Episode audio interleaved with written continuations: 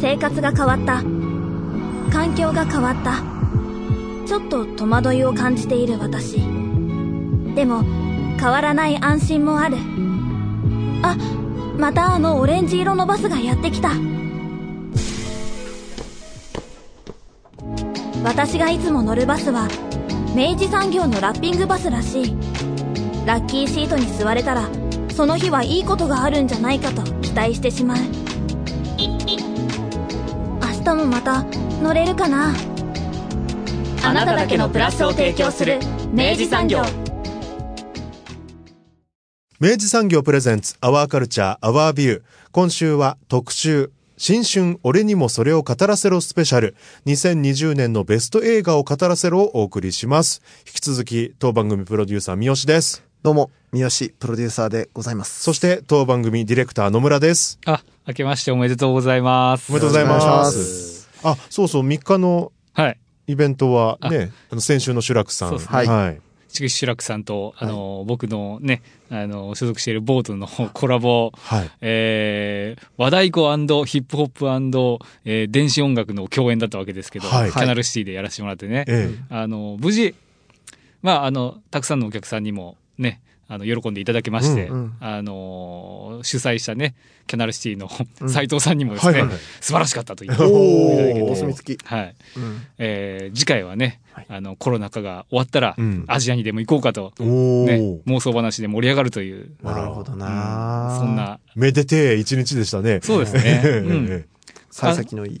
あの、これ、え映像撮ったんで、はい。あの、またそのうち何かしらの形で出すと思いますので、あの、ぜひその時はまたアナウンスさせてください。ねぜひ皆さんもご覧いただきたい2021年はボートがまた化けますぞ、これは。開けますね、はいクルーザーになっちゃいますね本当にいやー、クルーザーになるかもしれないですね。客船級の、ね、豪華客船にね、ええコロナにはお気をつけっていうことですね。ええええええはい、そういうことです。はい。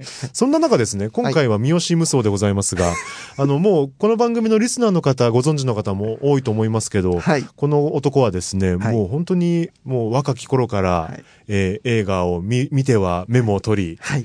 えー毎年のように俺アカデミー賞を、はいえー発表し、はい 自分の中で発表し、はい。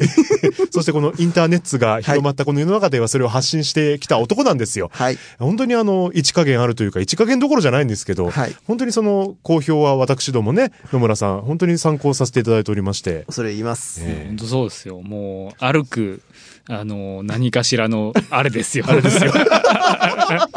なんだろう。この感じ。そうですよ。あれ何かしらのあるんですよ。間違いないですよこれです、これです。この感じです。うんはいええいや、本当に僕ちょっとね、時々感類さえ覚えるんですね。いや、ありがとうございます。本もう例年言っていただいて本当にありがたいですね。ええそんな中やっぱちょっと、どうだったの ?2020 年はっていうのを、はい今回の番組では伺っていきたいなと思うんですけど。はい。あのーまあ、あのー今ご紹介いただいたように、うん例年まあ僕、もう、かれこれどうだ？えっと、ここ10年ぐらい、うん。ずっとまあ、えーその、年が明けてのですね、うん。新春に、まあ昨年1年間のうん。映画状況を、なんか自分なりに勝手に振り返りまして、うん。で、まあ、ランキングをですね、うん。トップ10なんぞをですね、うん。まあ、福岡に住んでるさ、あの、何者でもない、あの、映画好きこじらせたおじちゃんがですよ、うん。あの、自分一人で勝手に焦りながら、焦り、ながら。焦りながら、間違いない。まあ、決めてですね、うん。熱弁してるわけですけど、うん。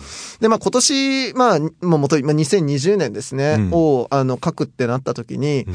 まあ、すいろいろ思ったんです。うん。で、最初は、本当割と、まあ、その、ある種表面的な部分で、あの、まあ、女性のですね、うん。監督の、えー映画がですね、うん。まあ、こぞって、あの、すげえいい作品がドバドバっと出たし、うん。あの、それが確かな、えっと、評価も含めて、ついにこう、なんだろうな、世界の映画シーンにうん。確たるポジションを、もうたった1年でうん。ガツンと作ったうん。っていうところで、まあ、女性映画の、まあ、女性監督映画のうん。台頭とかあるよな、うんうん。とか、うん。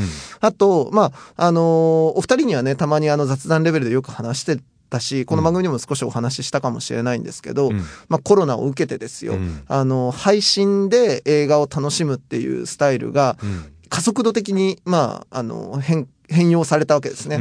で、それによって、本当にこう劇場で見るという、まあ限定的なあり方が、どんどんじゃあ自宅で見る、スマホで見る、うん。えーっていうふうに、あの、広、あの、拡張されていったし、うんうんうんおまけにそこの新作という概念も、うん。えっと、まあ、もう劇場でかかるものだけではなくて、うん。えーまあ、その配信であ新しくスタートする、うん。えー新シリーズ、新ドラマ、新映画うん。が、えー横並びになっていくし、なんならそこでもう一回風切りされる旧作が、えっと、新しい映画のように、うんみんなの中で流通していくっていう現象も起きて、うんまあ本当にこのは1年で、こういよいよこう、なんだろうな、配信元年というよりかは、うんなんかもう配信がいよいよこう、もう待ったなしになってきたっていう状況があると。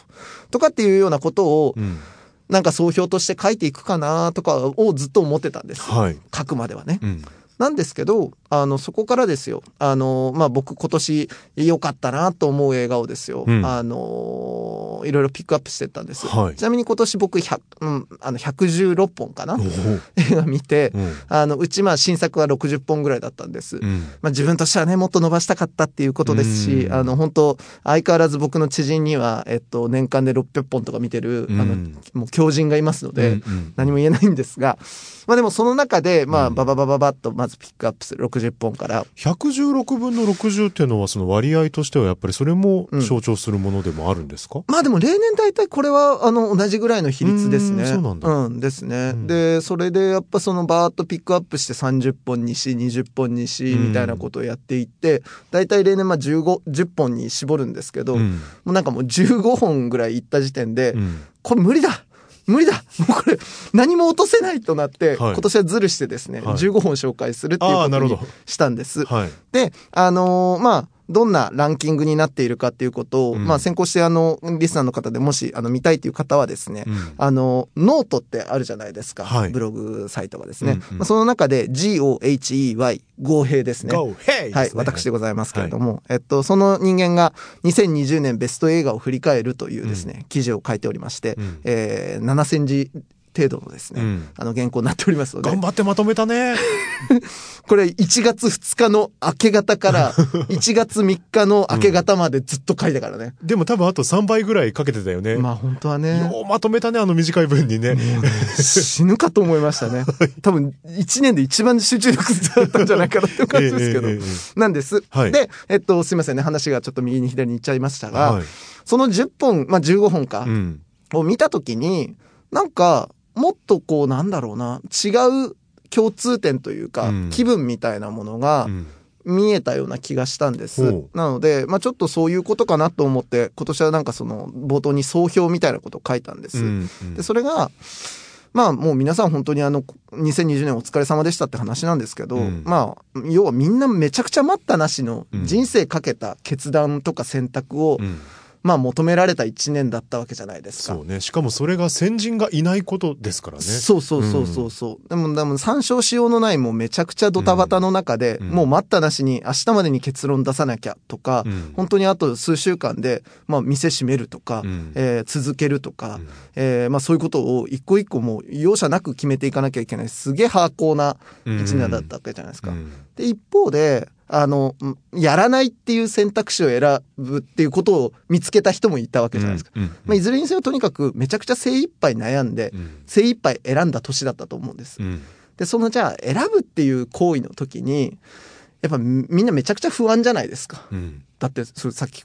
ね、あの佐藤さんおっしゃってくださったように、うんどこにもその前例がないわけだから。うんうんね。で、そうなった時に、あの、なんかこう背中を押してくれるものがやっぱり欲しいな。うん自分は何のために頑張ってんだとか、うん自分は何をするんだろうかみたいなことを信じさせてくれるやっぱ背中押しが欲しいよねっていうことがある。で、まあそれに応える映画がやっぱり不思議とやっぱり集まったなっていう感じがあるし、結果今年紹介した映画ってやっぱそういうものになったなって感じがするんです。うんで、他方をもう一個やっぱすごいあったなと思うのが、一生懸命頑張れば頑張るほど、もう自分と格差がありすぎるぐらいの、やっぱ覚悟決まった人が目に入ってくるじゃないですか。うんうん。要はその、あの、SNS とかで見てると、もう自分がぐじぐじ迷ってて、もう本当無理だ、どうしようってなってる時に、うん。もう、はつらつと、俺はもうこういうことに決めたっす、みたいなことをさ、宣言して、で、みんながいいねとか押してるとさ、うんえ、ちょっと待って、ちょっと待って、ほほんと無理、ほんと無理、うんうん。待って待って待って、みたいになるじゃないですか。うんそうね。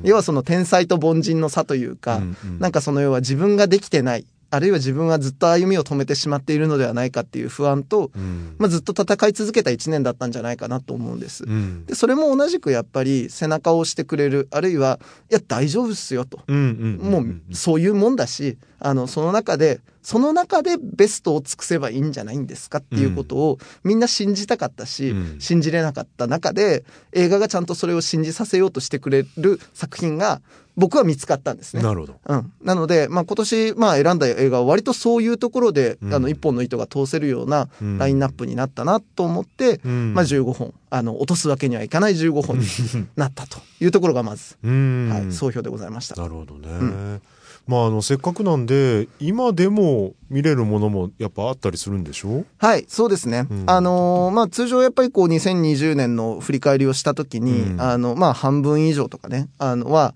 えっと、まだ、なんだろう、劇場でかかってたりとかさ、うん。あるいはまだソフトになってなかったりとかで見れなかったりするんですけど、うん。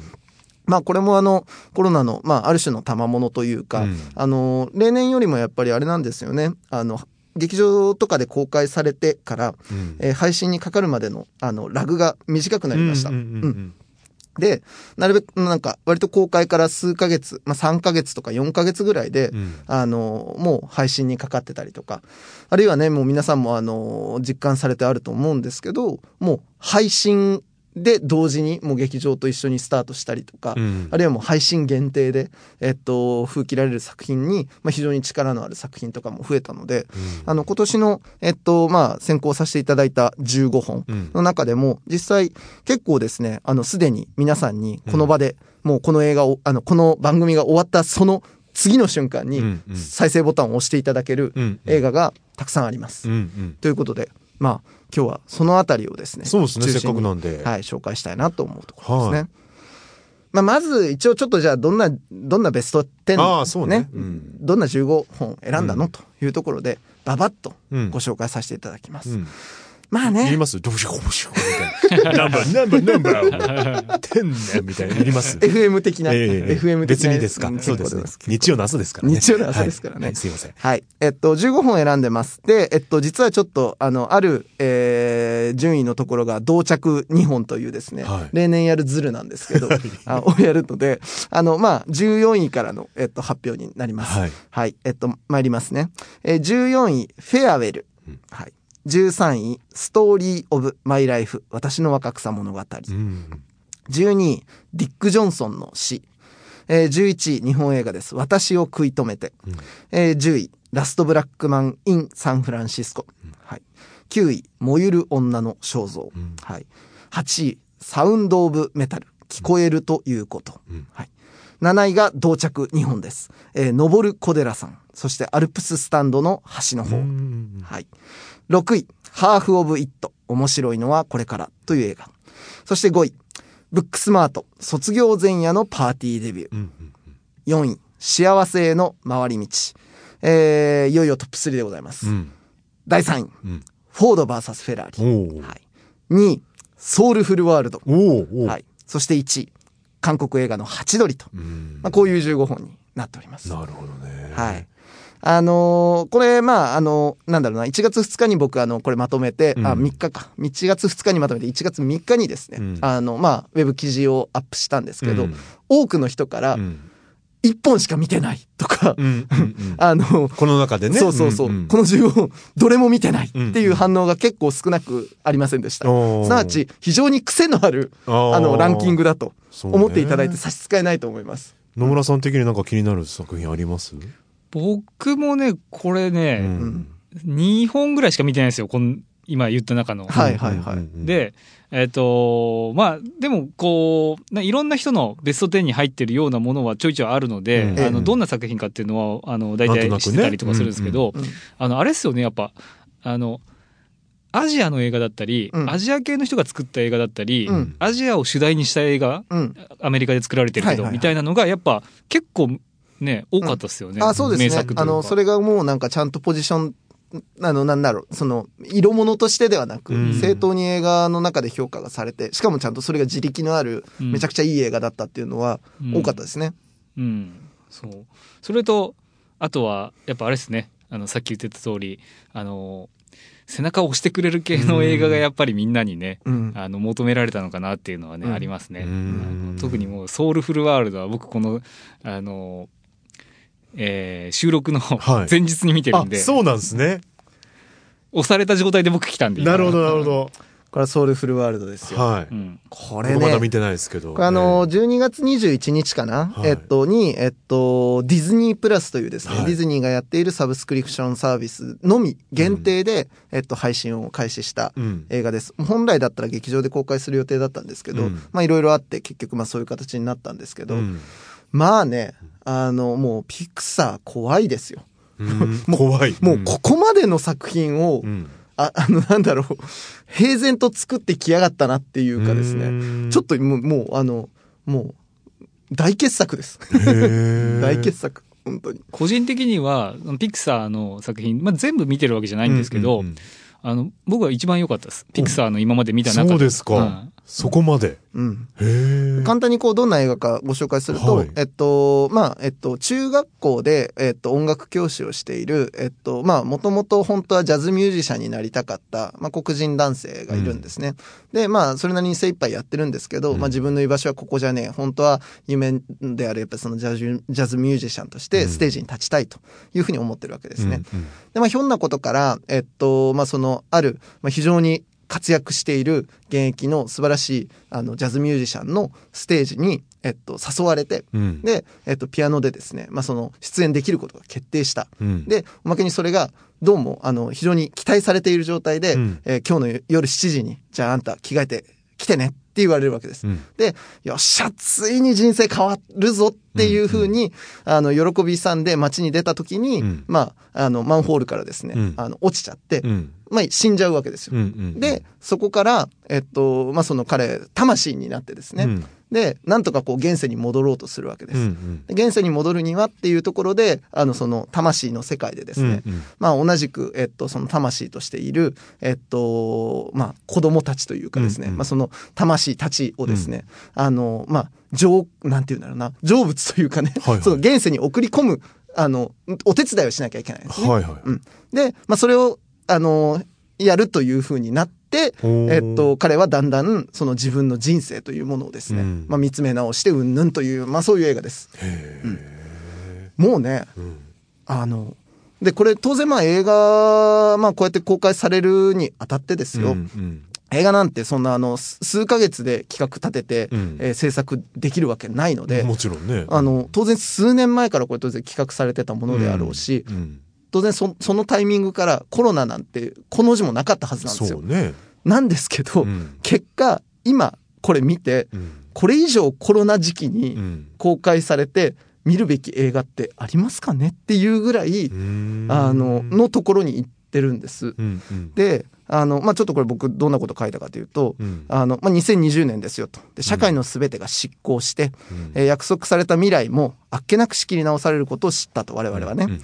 で、もはや、いつか届くかもしれない夢のステージを悠長に待望している場合ではありませんと。うんひたすら今、この時を全力で謳歌して、その一日一日に喜びを再発見していくと。うんその積み重ねこそが僕らが未来と呼んでいたものへつながる唯一の道だと実感したはずですと。うんまあもうここに書いたようなことなんです、本当に。うん映画が言うことは。うんまあね、で、まあその演出たるやもう本当に見事で、うんまあね、野村くん本当よかったよね、これね。そうですねう。んあのーまあ、いろんないいところはあったんですけど、うん。まあもちろんジャズ映画なんでうん。音楽がめちゃくちゃいい。うんうんうん。それはもう間違いないんですけど、うん。あのー僕が一番びっくりしたのは、あの、デザインが、うん。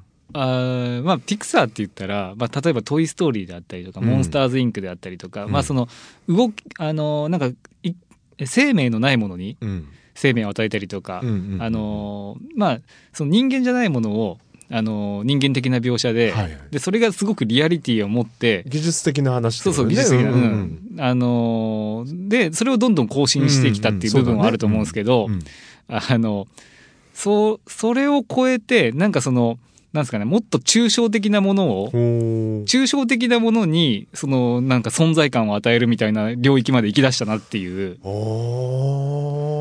あの、ピクサーで言えば、インサイドヘッドっていう映画があったんです、ね。あーありましたね。うん。であのいろんな感情の。あのあたりから、ちょっとピクサーやべえなっていうことあの、うんうん。やべえは本当にいい意味でですね、うんうんちょどこまで行くんだっていう要はあれインサイドヘッドは喜び悲しみ、うんうん。怒りというその感情一人一人を、うん。あの具現化して擬人化したキャラクターとして描いて、うん。でそこに物語を進行させたわけですよ、うんうん。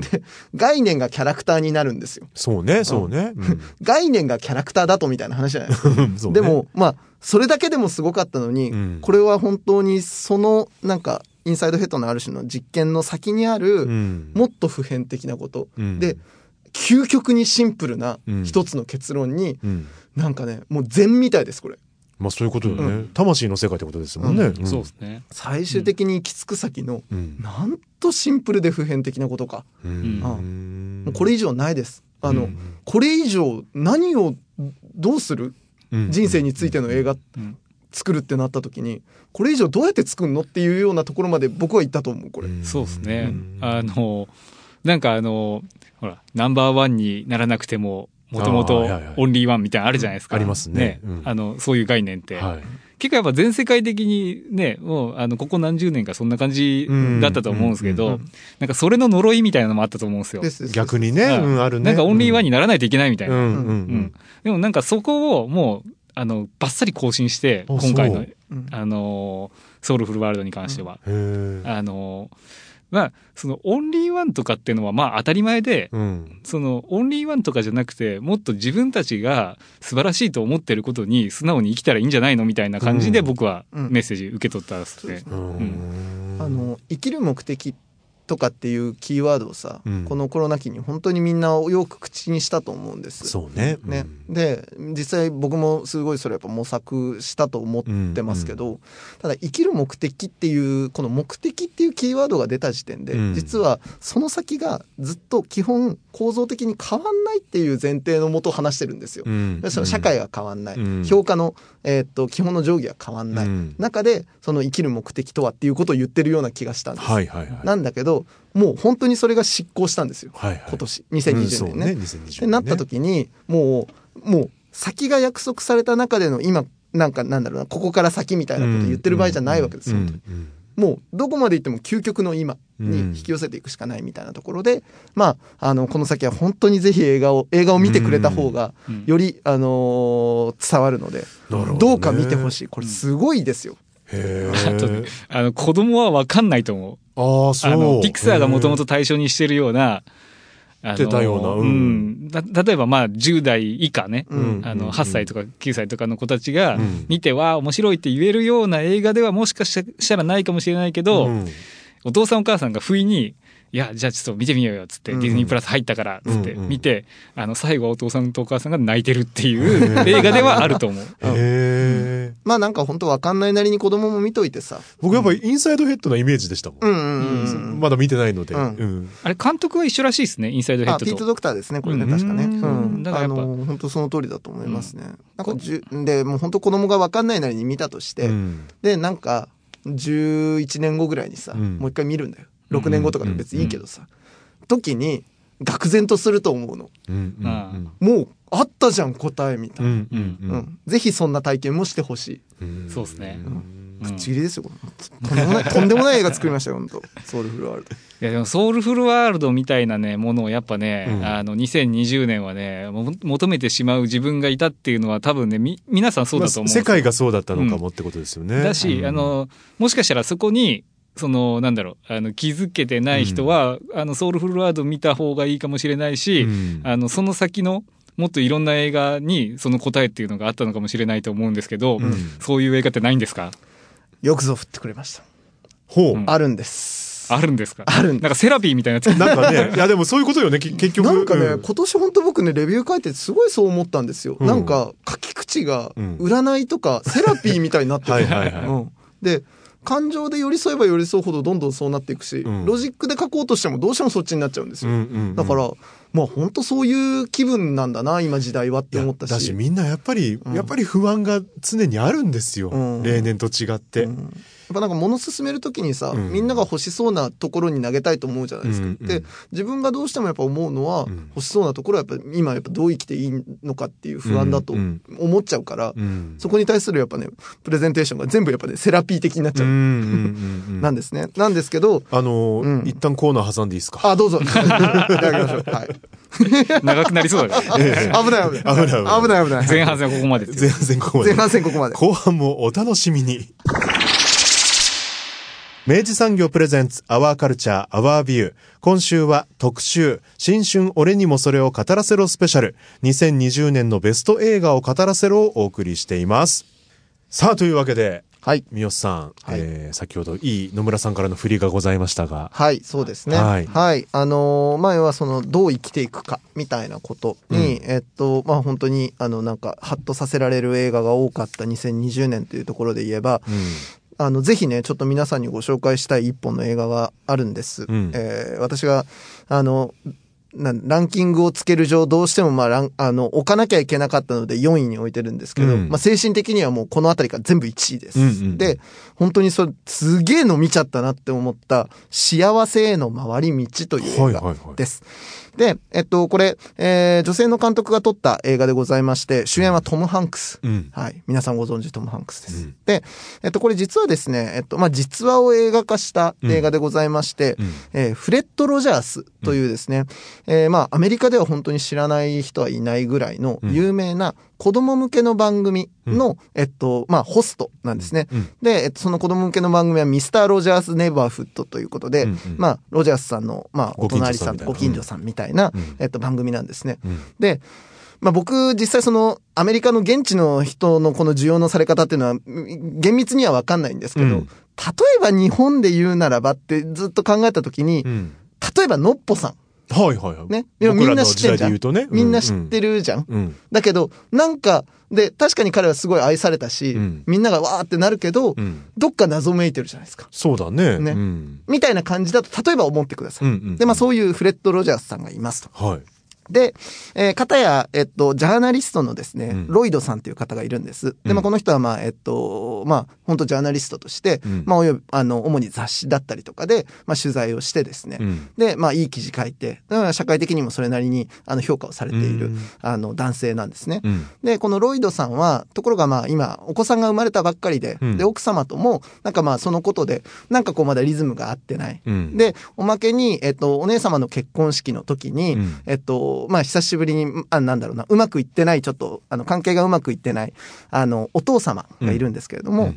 えまあそのお父さんとも喧嘩しちゃったりして、うん。で、どうもなんかこう、うまくいってないんだよな、で、自分でずっと引き、全部何かと真面目に引き受けちゃって、うん。なんかうまくはまってないんだよなっていう、まあそういうジャーナリストのロイドさんという、えー登場人物がいると。うん。で、えーそのロイドさんがですね、ある、まあその雑誌のですね、特集の中で、えっと、編集長から、うん。あんたちょっとフレッド・ロジャース、まあその有名なそのノッポさんですわ、うんうんね。フレッド・ロジャースに、ちょっと取材してきてよとうん。言われるわけです。うん。で、えっと、まあその代わりもう大したページじゃないからさ、つって言って、うんうんうんまあ、400ページぐらいでさ、さっとちょっと取材してきてよ、なんて言われるわけです。うん。で、ロイドさん結構仕事にプライド持ってるので、うん。なんだよ、なんか気進まねえなとかって言いながら、うんまあ、ブチブチ言いながら、で、取材先行くんです。うん。で、フレッド・ロジャースに会ってみたら、うん。もうひょうひょうとしたフレッド・ロジャースにうん、ひたすらはしごを外され続け。あの、インタビューしに行ったのに、うん。君、あの、君は今、なんか、ちょっと悩んでいるよね、みたいな感じでうん、インタビュー返しされるんですよ。で、なんかちょっと慌てちゃって、うん。で、おまけにインタビューうまくいかなくって、うん。なんか釈然としねえな、みたいな感じで、うんえっと、まあ、その、戻ってくるんです。そしたらその翌日に、あの夜中、あ明け方かぐらいに電話かかってきて、うん。あの、取材続きしようか、とかって言うわけですよ。フレッドさんから。うん。で、やだな で、おまけにその奥さんが最初電話取るんですけど、うんうんえ、フレッド・ロジャースから電話来たよ、みたいな。ああ、そうなっちゃうよね。どうなってんのみたいな感じで、になっていくわけです。うん。で、はてはてはてっていうような映画なんですね。うんで、あの、まあ、極論言うと、まあ、その、ロイドさんがそのフレッド・ロジャースというある一人の、あの、子供向け番組のホストである、その、ロジャースとの出会いによって、うん。まあ、人生の、あの、まあ、あり方とか居場所をうん。もう一回再発見していくっていう、まあ、映画ではあるんです。うん。なんだが、うん。この映画なんかね、めちゃくちゃ変な作りで、あの、最初いきなりですね、うん。あの、まあ、トム・ハンクスがロジャースを演じてるんですけど、うん。まんまそのまんまロジャースの番組の再現としてうん映画が始まるんですよ。その子供向け番組そうそう、子供向け番組が普通に始まるの。ほうほうで、その中に、その、そのジャーナリストのロイドとかも出てきて、うんで、それでは見てみましょう。ロイドさんとお話ししてみましょう。みたいな感じで映画の本編に入っていくんです。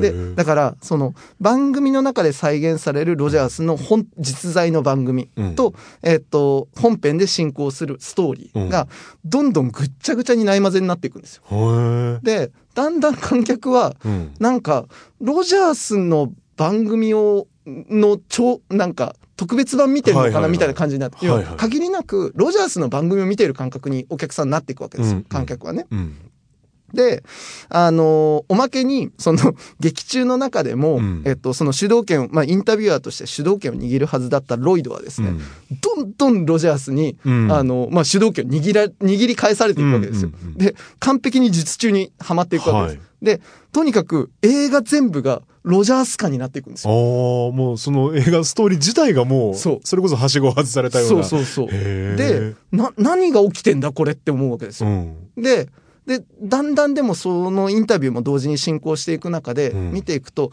実はロジャースは、その要はもうみんなの中でちょっとネタになるぐらいベタなその教育番組にう、ん。もう死ぬほどの覚悟で、うん。もう子供たちに伝えなきゃいけないこと、えーあるいは人々に伝えなきゃいけないことっていうものを、うん。もうちょっと強靭的なレベルでうん自分を抑制し、うん。そして自分をコントロールしながら、あの、意地でもこの番組越しにうん。人を救うっていうことをや、やってたっていうことにだんだん肉薄していくわけです。はい。で、そうなってきた時にうん、だんだん観客は、あれ？俺映画見てるはずなのに、うん。ロジャースの番組を見ているような感覚になり、そしてだんだん俺は番組、あの、この映画の中の番組を通して、うん。俺自身が今、ロジャースに救われているぞっていう感覚にどんどんなっていくっていう風にどんどんどんどんなってって、うん。で、ある中盤に、うん。まあ終盤かな、うん。信じられないある演出が起きます。は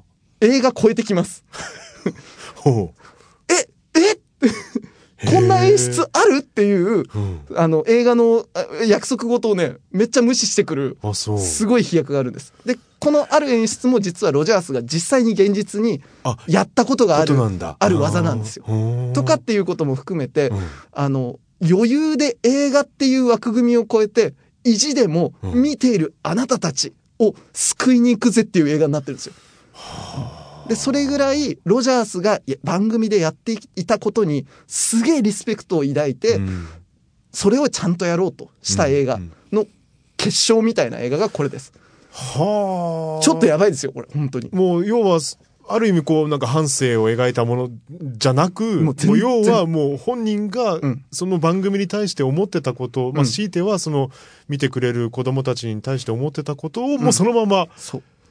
伝えてくれてるんだね。そうそうそう。でもその番組は終わったんだけれども、うん今この時代にもう一回やっぱ多分それをちゃんと伝えなきゃって思ったんだと思うの。でそれをロジャースの電気的な構造を取るんだけど、うんの映画っていう2時間の尺取るんだけれども、もう完璧にっていう枠を利用して、うんロジャースが言おうとしてたことをもうもう一回覚醒器に置き直して、うん。ドカーンと世界中に届けんぞっていう意思を僕は感じたんです。なるほどね。すげえことやんな、だし、うん。でとにかくそこで発される、じゃあうん、そんだけ言うだけの、そのロジャースからのメッセージうん。が何なのよっていう話なんですけど、うん。もうこれはね、もうとにかく見てください。うん。あのね今ほどこのメッセージがうん。必要なことないっすよ、本当。うん。まあ、本当だからそういう意味ではソウルフルワールドとすごく通じるんです。ね。うんうん。本当に。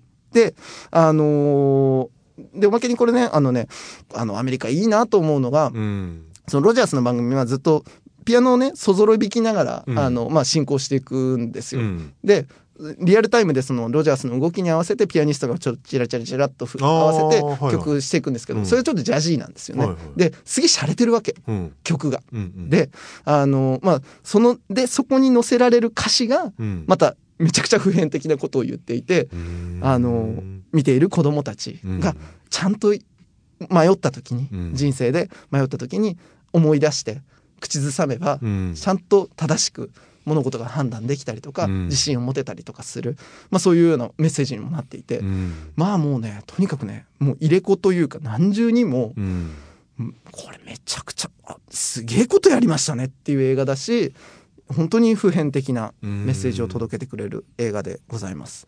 うん。であのーまあ、2020年モードで言えばですよ、うん。もう一つあの20というですね、うん。K-POP のはいはいはい。ね、あの日本でデビューし日本と韓国でデビューしてね。もう今もうめちゃくちゃ大人気の紅白にも出られましたしね。彼女たちいますけど、まあ、彼女たちをプロデュースした j y パークさん。はい。ねあの SNS なんかでも非常にまあ彼の発言が、うんあの自分たちに勇気をくれる。あれはもうあの女の子たちが言われているだけではなくって、うん。まあ、そのままそのメッセージをさあのサラリーマンの方だったりとか、うん。まさしくコロナであのじ自信をなくしている人たちが、うん。あのメッセージにめちゃくちゃやられたわけじゃないですか。うんうんうん。でそういう方、うん。j y パークのメッセージにうんグッときたそこのあなた、はいもうこの番組この映画、えー 幸せへの回り道」絶対見た方がいいです。通じます。はい。やっぱなんか欲しい欲しいよねそういうのが。本当ここここ1年。っうん。て思う。そう、うん。本当にあのこれ見終わった後、うん。ああなんかああ頑張んななんかなんだろうな。頑張んなきゃとは違うんだけど、うん。頑張れる気がするなというか、んこの感じでいけると思うわ。みたいな、静かなねなんかねその手応えみたいなものがうん。確実に返ってくるしすごい気が楽になります、うん。見た方がいいよ俺ほんと。めちゃくちゃいいからこれ。うん本当に。見るわ。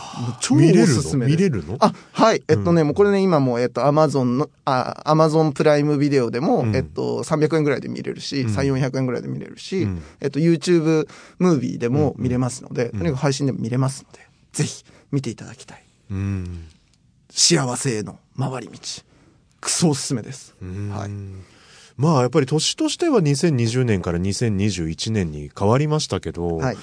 まあ昨今のこの状況ね日本だけでなくて世界の状況を見ると結局まだまだ不安な時期は続いていくわけじゃないですか。うんそういう意味でね今日まあちょっと時間の限りがありますのでまあ2作品主に紹介さ,、させていただいたってことになりますけどちょっとこれからもやっぱ欲しいですねこういう感じね。そうですねんきっとね。そうですね。うんあの、だし、ここから生まれてくる映画は、いよいよだから本当にそのコロナを受けて以降、そういうことよね。そう、ん企画され、制作され始める映画たちが、うん。まあこの1年ぐらいでうん少しずつ世に出てくるわけですから、あの、もう全く多分本当に、あの、そこに乗ってくるメッセージがうん変わってくると思います。うんでその目線で結構見ていくと、あの、すごい、あの、そのまま現代が見えてくるものは絶対あると思うので、まあそういう視点で見てみるのも面白いんじゃないかなというところですね。うんはい。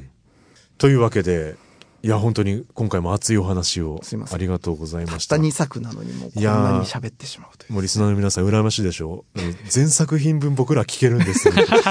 そば、そばにいるから。いや、ごめんだなって感じになってる大丈夫ですか？すいません。この後、この後僕はあの、アルプススタンドの端の方の矢野について話したいなっていう。最高ですよ。